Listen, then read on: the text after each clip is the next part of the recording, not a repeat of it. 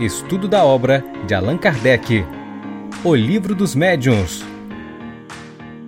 Olá, amigos. Estamos de volta para mais um episódio da série O Livro dos Médiuns. Este é o episódio de número 115. Bom, para você que está nos acompanhando no canal, nós estamos estudando o livro dos médiuns, estamos no capítulo de número 25 das evocações e agora neste episódio vamos fazer um recorte de algumas das questões propostas pelo mestre de Lyon a partir do item 284 desse capítulo 25. Como vocês observam conosco, né, vocês que estão acompanhando aqui todo esse volume de material colocado pelo mestre de Lyon no século XIX nessa obra, o capítulo em si ele é bem denso, ele é bem rico, ele é cercado né, e recheado de grandes proposições. Aqui, depois que a gente entende com Allan Kardec a legitimidade da evocação, ele então vai tratar especificamente da evocação de pessoas vivas. Sim, é possível nós evocarmos numa reunião mediúnica pessoas que eventualmente estejam encarnadas. Então nós separamos aqui, eu estou sempre com o meu inseparável tablet, né, como vocês sabem, nós separamos algumas dessas observações propostas por Kardec. Já no, na questão, que é uma sequência, né, o item 284, ele é uma sequência de perguntas feitas por Allan Kardec a espíritos diversos. Na verdade, a gente vai até a questão de número 57 vamos dividir em dois episódios o que trata da evocação de pessoas vivas, para não ficar muito grande num conteúdo, num episódio só. Eventualmente, uma gravação aí de 40 minutos, vai, claro, né? A Regina não deixa. Então, bom. Na questão de número 37, uma das primeiras coisas que a gente vai depreender com Kardec é que nós podemos sim evocar encarnados se eles podem, no sentido de que possuem condições para responder, aí é uma outra encrenca, né? uma outra coisa. Por exemplo, no nosso cotidiano, nas nossas atividades no diário, eventualmente você manda uma mensagem de WhatsApp para alguém, porque hoje está assim no século XXI, né? A gente não usa mais o telefone para ligar para as pessoas, né? É como um posto de gasolina. Uma hora a gente lembra que tem também uma bomba ali que dá para abastecer. E aí o posto de gasolina vende carvão, vende picanha, vende arroz e sobrou ali uma bomba do posto de gasolina para abastecer. A mesma coisa acaba acontecendo com o telefone celular, né? A gente lembra que dá para fazer chamadas no telefone celular. Bom, mas isso é uma outra discussão. O ponto alto é que você resolve fazer uma chamada telefônica para uma dessas pessoas, né? Um compromisso qualquer e a pessoa está em reunião naquele momento. Então ela não vai poder lhe atender. Isso acontece no nosso cotidiano. A mesma coisa com os espíritos em relação às evocações. Nós podemos preparar uma reunião mediúnica, a reunião ser séria, que é um requisito consistente colocado por Kardec, mas naquele momento, em função de uma circunstância que é tal, aquele espírito que vai evocado, ele não apresenta condições é, de atender ao convite. Vejam, é necessário que o estado do corpo permita que no momento da evocação o espírito se desprenda. No caso de uma pessoa viva, ela pode estar em movimento. Claro, entenda-se viva aqui, encarnada, né? Porque os puristas da hora, claro que a gente sabe que não há morte, só a vida. Muito embora exista o fenômeno da morte, né? Gosto sempre de lembrar que o espiritismo acredita na morte como fenômeno biológico, que ele não acredita no morto. Então há sempre vida. Aqui, quando a gente fala de pessoa viva, é uma pessoa encarnada, tá certo? Nesse sentido, considerando que ela está no plano R3, né, no plano cartesiano, vamos lembrar um pouco aqui de René Descartes, ela está no plano R3, está mergulhada num corpo de carne, naquele momento da evocação, ela tem mais o que fazer, está cozinhando, está varrendo um chão, está trabalhando, está numa reunião. Então, claro, naquele instante, o corpo não permite condições, porque o espírito está empenhado de, servindo-se do seu avatar, servindo-se do corpo, desempenhar essa ou aquela atividade. Agora, na questão subsequente, é pode-se evocar o espírito de uma pessoa viva? Ele pergunta se legitimamente pode, né? E aqui é interessante porque a gente pode sim evocar um espírito encarnado. Existem casos, inclusive, em que os espíritos aparecem mesmo sem serem efetivamente evocados. O que é que significa isso? Vamos dizer que a reunião mediúnica seja uma reunião de atendimento espiritual para um tipo específico de espíritos sofredores. Como Allan Kardec colocou na obra O Céu e o Inferno, estamos falando dos espíritos suicidas, né? aqueles que é, retiram a própria vida. E eles chegam numa condição no mundo espiritual muito dolorosa. Eventualmente, é, esse ou aquele grupo de reunião mediúnica resolve construir uma, uma reunião dedicada a esse tipo de assistência, né?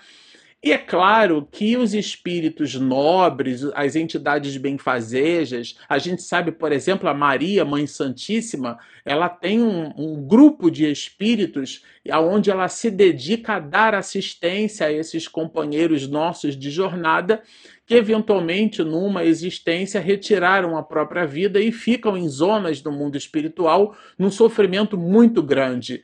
E essas reuniões mediúnicas servem de apoio considerando que é, vamos colocar essas reuniões como uma espécie de área de stage, né? uma área temporária.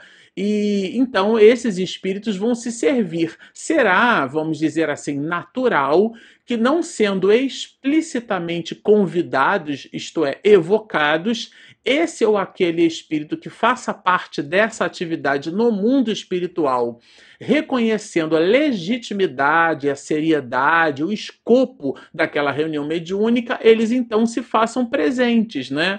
É, o espírito é, ele então, mesmo não sendo evocado, ele eventualmente ele pode participar de uma reunião. Agora aqui na 39A, ele vai perguntar se o corpo poderia despertar enquanto o espírito está ausente, né?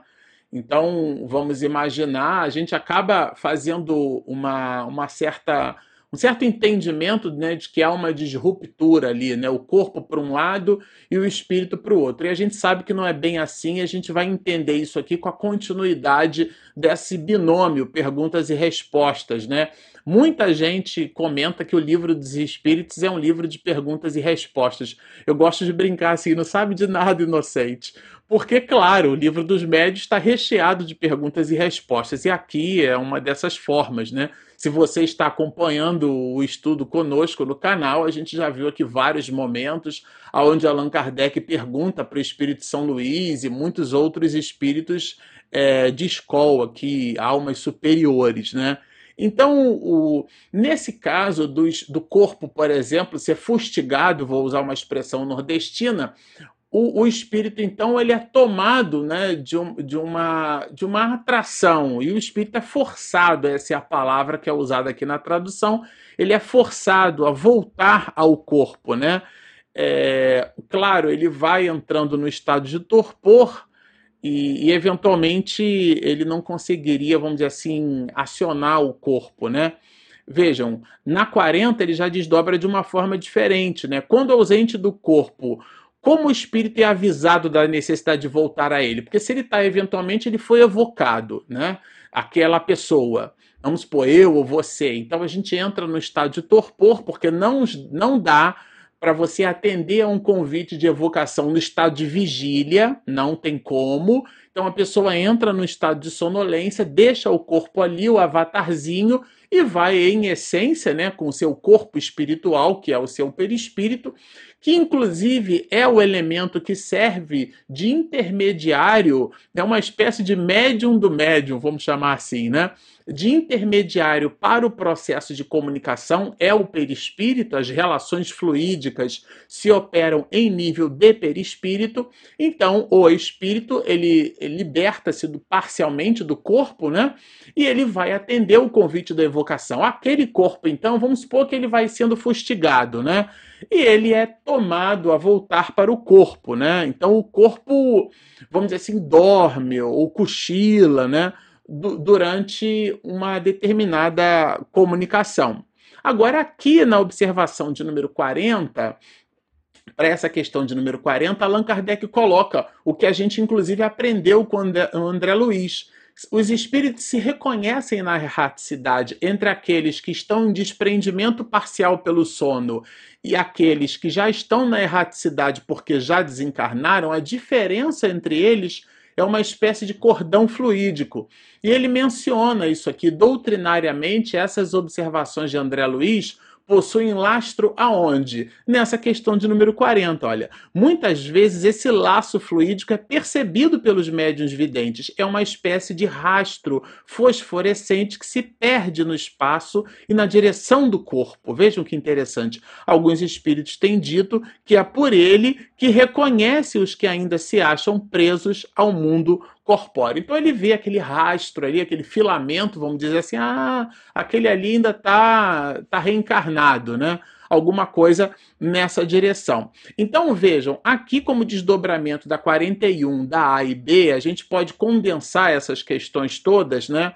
É, no, no seguinte sentido: se acontecer qualquer coisa com o corpo, o espírito volta rapidamente. Ele não fica assim como que é, distraído no processo da evocação e alguém vai lá e promove um, um, alguma coisa, enfim, tenta fustigar aquele corpo, né? Um, uma tentativa de homicídio, alguma coisa assim. O, o espírito, então, ele é, ele é tomado de sobreaviso e volta imediatamente né, para o corpo, porque não existe morte sem espírito no corpo corpo, né?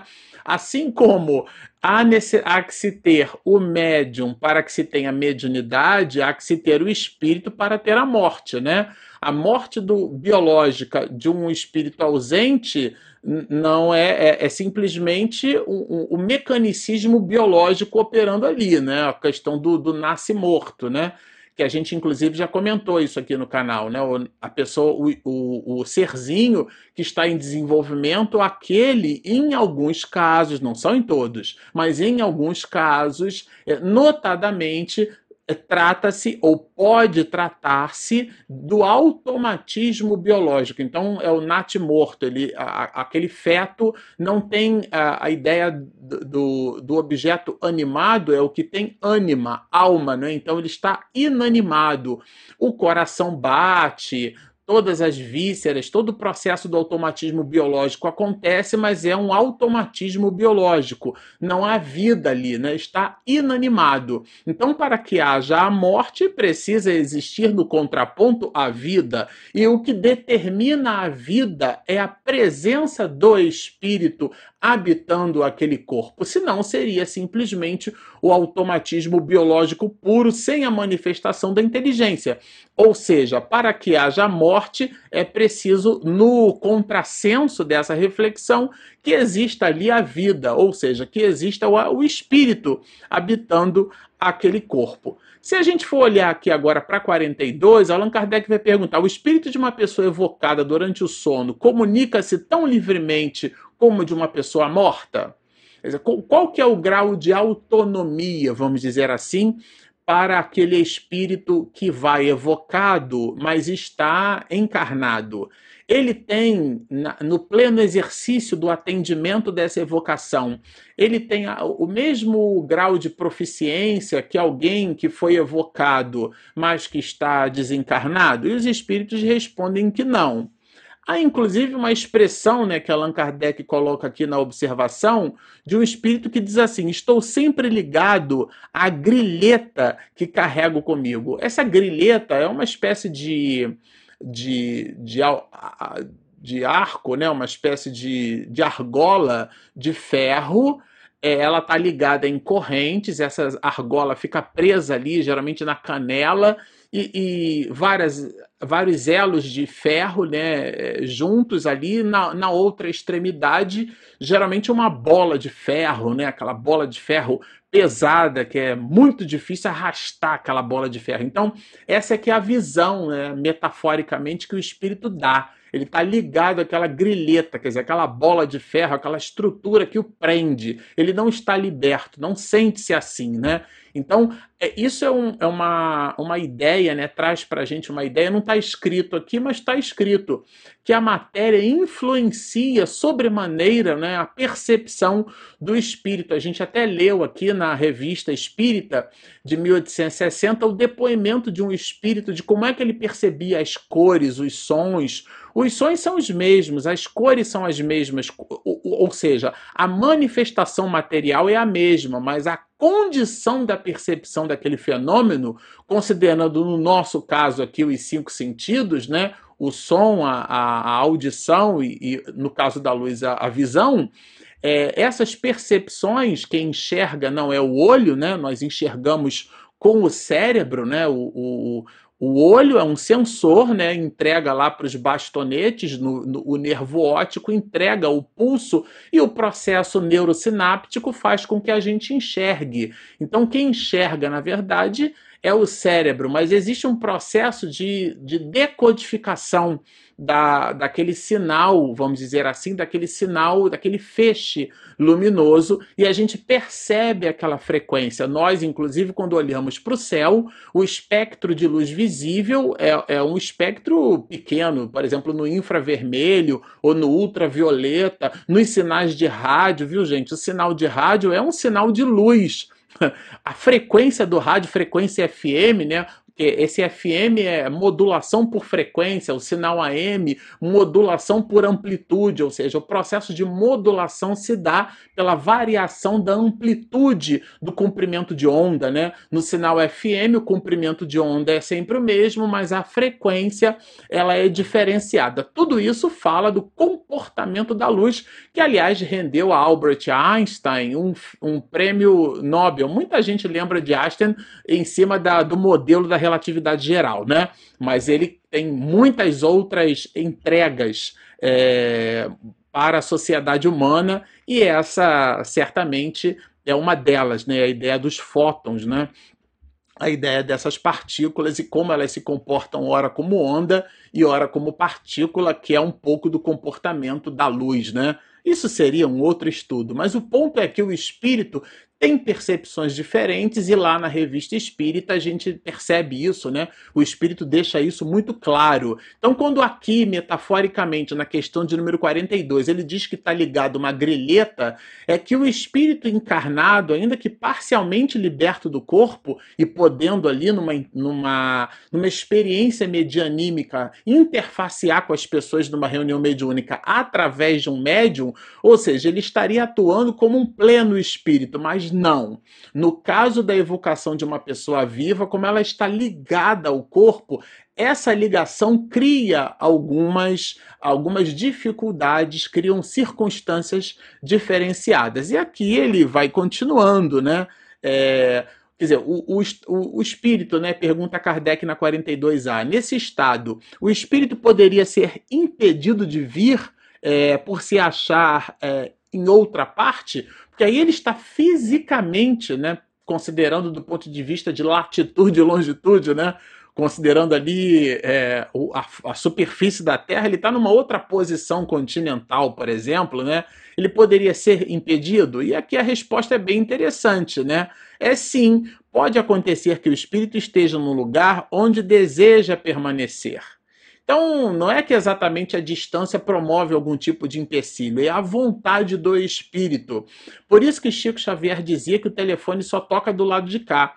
Porque é, quando toca aqui a gente atende rápido, né? Mas quando toca lá eles fazem juízo de valor, né? Se devem atender ou não. Então, nesse sentido, é, é, ele pode ser impelido, vamos dizer assim, ser impedido é, de, de, atender ao convite, mas não necessariamente ser proibido, porque são coisas diferentes, né? São as circunstâncias dentro daquele mecanismo da evocação que vai determinar, né, se ele pode aquecer, pode atender ao convite. Quando a gente fala pode atender, esse verbo poder, ele pode no sentido de que ele reúne as condições essenciais para. Né? Ele pode nesse sentido. É, pode. Agora, é, ele, ele tem, naquele momento, aquelas condições que lhe permitem realizar aquela atividade convergem. Ele pode estar num, é, executando uma outra tarefa, o exemplo do WhatsApp que eu dei, ou do telefonema. A pessoa naquele momento não tem condição de atender a chamada, não tem condição de atender a evocação. Então, agora aqui ele vai falar é, de uma evocação que a gente eventualmente venha fazer de uma pessoa que esteja acordada. Isso é genuinamente possível, né? Dado que a gente pode evocar qualquer pessoa, né? Então você pode evocar alguém encarnado, né? Sem nenhum problema, né? E, e essa pessoa estando acordado. É, agora, se ela estiver acordada, estiver trabalhando, imagina, você vai evocar alguém, a pessoa está dando aula, né? Não tem condição, né? E aí ele vai trabalhar isso na questão de número 43. Olha, é absolutamente impossível evocar-se o espírito de uma pessoa acordada. A pessoa está acordada, gente. Vejam, Allan Kardec faz uma pergunta bem curiosa, né? Porque ele explora as várias possibilidades. Pode parecer até óbvio que não, mas a resposta do espírito também não é categórica no sentido de que não dá. Vejam, embora difícil, não é absolutamente impossível. Por quê? Porque naquele momento a pessoa que vai evocada, dadas as circunstâncias, a necessidade, o grau de seriedade, tem todo um volume de fatores em cima do aspecto da reunião mediúnica que nós já estudamos aqui. Considerando todo esse halo e esse grau de seriedade, a importância e a necessidade mais a pessoa está acordada. Ela vai entrar no estado de torpor, né? Então Allan Kardec desdobra isso aqui é, na, na, questão do sono, né? Inclusive sugere que é melhor evocar no momento do sono mesmo, tá? Prova a experiência que a evocação foi feita durante o estado de vigília, né, pode provocar sono, ou pelo menos um torpor aproximado do sono. Porque a pessoa que vai evocada, ela entra realmente no estado de torpor, né? É, e agora, embora semelhante efeito só se possa produzir por ato de uma vontade muito enérgica e se existirem laços de simpatia entre as duas pessoas. Por quê? Porque ela pode sentir aquele estado de torpor, mas ela, opa, não, eu, se eu estou lendo, por exemplo, se eu estou trabalhando, eu estou sentindo um estado de torpor, você faz parte de uma reunião mediúnica, aí eu vou evocar o Marcelo Show aqui na minha reunião mediúnica. Mas naquele momento eu estou lendo material para poder gravar um conteúdo aqui no canal. Então eu vou ficar até de pé, como algumas vezes eu já fiz e faço, né? Eu tomo um remédio de manhã que me dá muito sono. E às vezes, para eu não cochilar, eu leio em pé, né? Seis horas da manhã aqui sozinho dentro de casa e eu lendo em pé como uma criatura esquisita. Para quê? Para eu não cochilar, para eu não sentir sono. É claro que não faço isso sempre, mas eu estou dando um exemplo de alguém que eventualmente sentindo esse estado de torpor, porque pode ter sido evocado, ela não queira atender ao estado de torpor. Logo a evocação não vai surtir efeito, né? Então o momento mais favorável para a evocação de uma pessoa viva é o do sono natural. Vejam, gente, sono natural, não é sono provocado. Por quê? Porque a pessoa espontaneamente foi dormir, ela espontaneamente ela foi deitar. O sono não forçado é sempre preferível, vai nos dizer é, o mestre de Leão. Aqui já na questão de número 44, a gente já vai observar o seguinte: a pessoa viva conserva a lembrança da evocação? É bem interessante essa questão, né? E aqui é o mesmo que acontece um pouco com os sonhos, né? Durante o sono, a pessoa que tem sonhos. Então, não. Vós mesmos sois mais frequentemente do que pensais, né? Porque daí o que, que acontece com isso, né? Só o espírito sabe, podendo às vezes a evocação deixar uma impressão vaga, como a de um sonho, mas a lembrança explícita é muito provavelmente não. Na questão 44, então vejam, Aqui é um conceito, tá? De um modo geral, as evocações não geram lembranças. Eu me lembro bastante né, de um episódio que aconteceu particularmente conosco. Né? Eu era marinheiro, servia num contratorpedeiro da Marinha Brasileira, o Delta 26, o, o Marise Barros, né? da classe Marcílio Dias, né? da classe Mike Delta. Eu fui marinheiro, fui militar. E eu me lembro que um dia à noite eu senti um sono na, na, eu trabalhava como artilheiro naval, né, municiava um canhão é, na, na torreta de popa, né, na parte de trás do navio, o que a gente chamava de 52. E, bom, a torreta tem dois canhões. Eu ficava ali depois do tiro, à noite, encostado ali, olhando o pôr do sol, que eu achava maravilhoso né? Não tem poste, não tem nada, né? Então é só a linha do horizonte, mar para todos os lados, é um fenômeno maravilhoso. Quando o sol tangencia a linha do horizonte, parece que está derretendo e vem aquela flâmula assim, né? Aquele brilho do sol que beija ali o mar e aquele rastro de luz vem na nossa direção. Eu gostava, quando tinha a possibilidade, de ficar ali de maneira bucólica, acompanhando aquele fenômeno da natureza. Cheguei até a chorar uma vez, né? Numa das primeiras vezes, eu digo, nossa, que coisa maravilhosa. E numa dessas oportunidades, é, contou depois o grupo né, da casa espírita que eu frequentava, o Centro Espírita Luz e Caridade, fica na Rua General Olímpio, número 607, em Santa Cruz, no Rio de Janeiro. Eu cheguei na casa e ficou todo mundo olhando para mim assim, meio diferente. E à época, uma senhora do corpo mediúnico, Dona Benedita, expediu uma comunicação mediúnica aonde o espírito era quem vos fala, ou seja, eu, Marcelo Shoa, me desloquei do navio e atendia por motivos que tais que até hoje eu não sei exatamente quais foram, mas esse compromisso, vamos dizer assim, de estar presente lá na reunião mediúnica, e a dona Benedita foi a intérprete de um médium, foi a médium intérprete de uma pessoa viva, porque eu não estava morto, né? E eu não me lembro de absolutamente nada do que aconteceu, mas as pessoas que estavam presentes na reunião e que dialogaram com a dona Benedita ficaram absolutamente convencidas tratar-se de mim, pela forma como o espírito dialogava, as coisas que ele dizia, e ainda mais considerando, né? O, o não filtro, né, ou a ostensividade mediúnica de Dona Benedita que eu tive o prazer é, é, de conhecer né, lá no Luz Caridade. Na época chamava-se Tel, que depois mudou para Céu, que é uma história linda e comprida. Mas o ponto alto aqui é que o espírito não lembra então, as evocações em geral, elas não trazem lembranças, recordações, como os sonhos, que na maioria dos casos ela imprime nas células da memória lembranças sim, mas num formato de entropia, né? Cheios de entropia, cheios de simbologia. Se você tem medo, por exemplo, se você tem uma expectação e você tem medo de um inseto, de um animal, você transfere aquela expectação para o medo daquele animal e diz ter sonhado com aquele animal. A mamãe, por exemplo, tem medo de barata aliás, não tem medo, tem fobia. Então, se ela tiver um sonho, é, algo que acontece no mundo espiritual que para ela tenha uma impressão muito ruim, ela pode, não é que vai, pode transferir para aquele inseto e vai dizer que sonhou com barata, mas na verdade foi uma experiência na erraticidade. Então, essa entropia, é disso que nós estamos falando. Então, as evocações, de um modo geral, não guardam, não trazem, não imprimem lembranças, né? O espírito não necessariamente vai lembrar. Aqui na 44.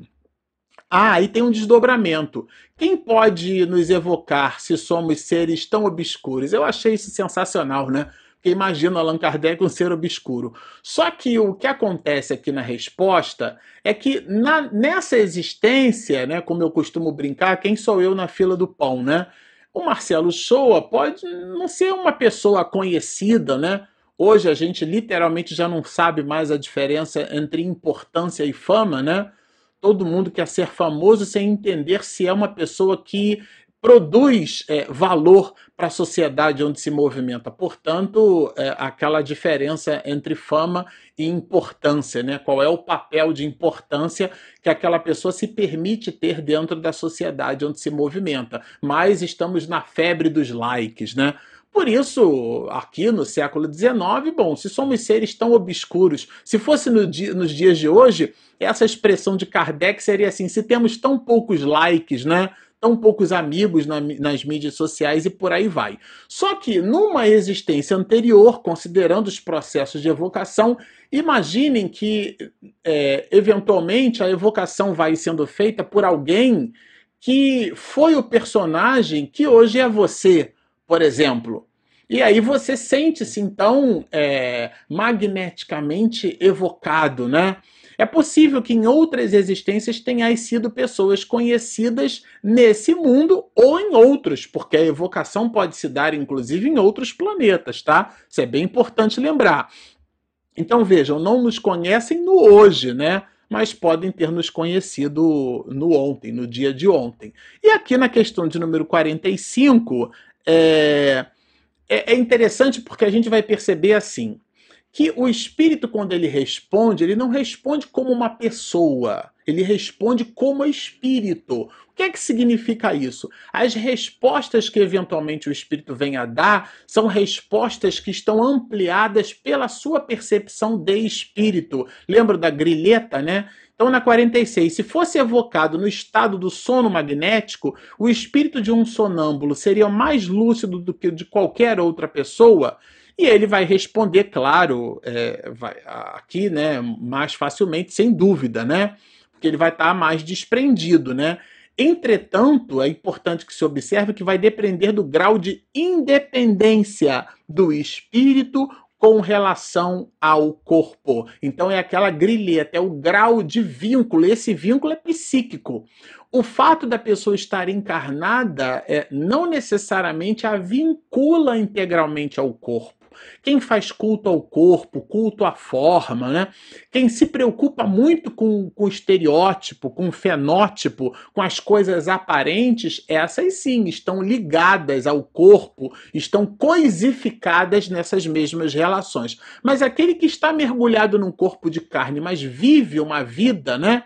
Ideal no sentido platônico, né, mais platônico da expressão, do mundo das ideias, do mundo transcendente, de uma realidade metafísica, essa pessoa, como diz Jorge Andréia, se a pessoa pensa no bem, é, vive no bem e age no bem, o bem já está com ela. Ela não precisa ir para uma região para se tornar boa. Ela já se movimenta num halo de bondade. Essa não está ligada ao corpo, muito embora esteja encarnada. Então, esse grau de independência do espírito em relação ao corpo é que vai falar mais da possibilidade do espírito responder mais como espírito do que como personagem que ele habita. Então, fala desse grau de dependência. Aqui na 46A, a gente vai observar justamente assim, olha, trazendo esse assunto. É, para uma ideia de que os espíritos superiores eles irradiam o espírito é, mediano, medíocre, né, no sentido de que está na média espiritualmente falando, ele ele irradia em que sentido? É, dentro de uma visão, dentro de uma relação é, que a gente chama de half duplex, né?